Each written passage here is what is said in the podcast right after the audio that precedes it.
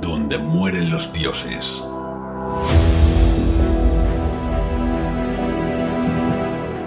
Artefacto vivo. Capítulo 24.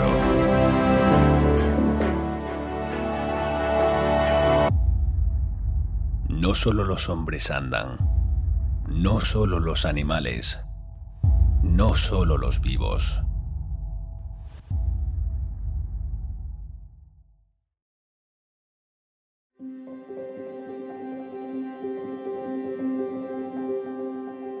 El alba se colaba en el único claro del bosque, y en él, entre las aberturas del acero inmenso. Descansados, Galar y Strid hablaban sobre los pasos a seguir. Caminaremos hacia el norte. Indicó él. Durante dos días. Después hacia el este. Así evitaremos la cordillera del sur. El objetivo es alcanzar los pueblos libres. Crisol, murmuró la joven. Así es. Crisol, la capital. Allí gozaremos de cierta tranquilidad. Buscaremos una posada. Tomaremos aliento. Se le hizo un nudo en la garganta. Recordaremos a los caídos bebiendo vino cocido. Eso. Sonrió Strid, que apenas podía recordar la última habitación en la que se hospedaron. Eso estaría bien. ¿Y después? Después buscaremos a Mara y a Tom, antiguos compañeros de armas. Quizá ellos puedan ayudarme a encontrar el segundo orbe. ¿Qué garantiza que una vez que encuentres y abras el portal, el resultado no sea el mismo que las dos veces anteriores.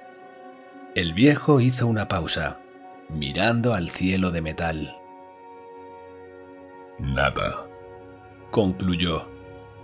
Nada lo garantiza. Pero no por ello debemos dejar de intentarlo.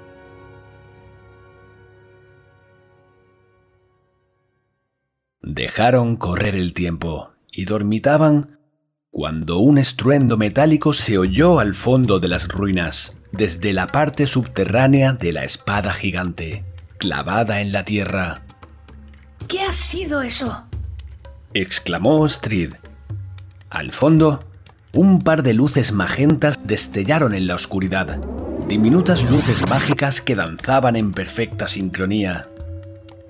Artefactos, ¿Artefactos? antiguos hijos de los precursores.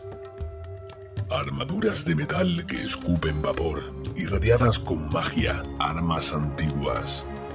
Debemos salir de aquí. Recogieron raudos los petates y se dispusieron a salir del gran amasijo, tan rápidos como las renovadas fuerzas les permitían. Tras ellos, la oscuridad dejó escapar un cuerpo de metal corroído que portaba luminosas cuerdas en cresta y dos faros por ojos.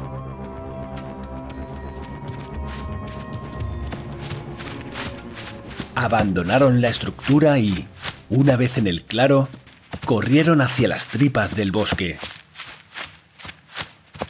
¡Los druidas nos verán! Gritó ella. Así es. Y también al artefacto. Respondió él sin dejar de correr. Ese es el objetivo.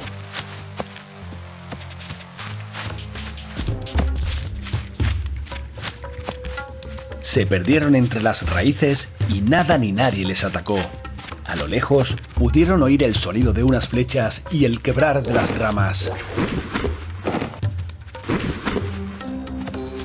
Sabía que esto no iba a gustar. Masculló Galar. Habitantes del bosque, útiles por una vez.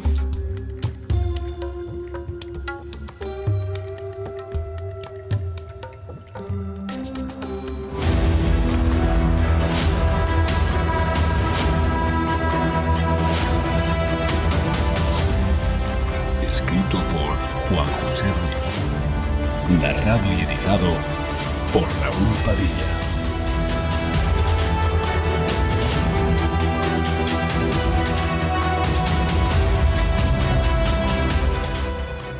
Donde mueren los dioses.com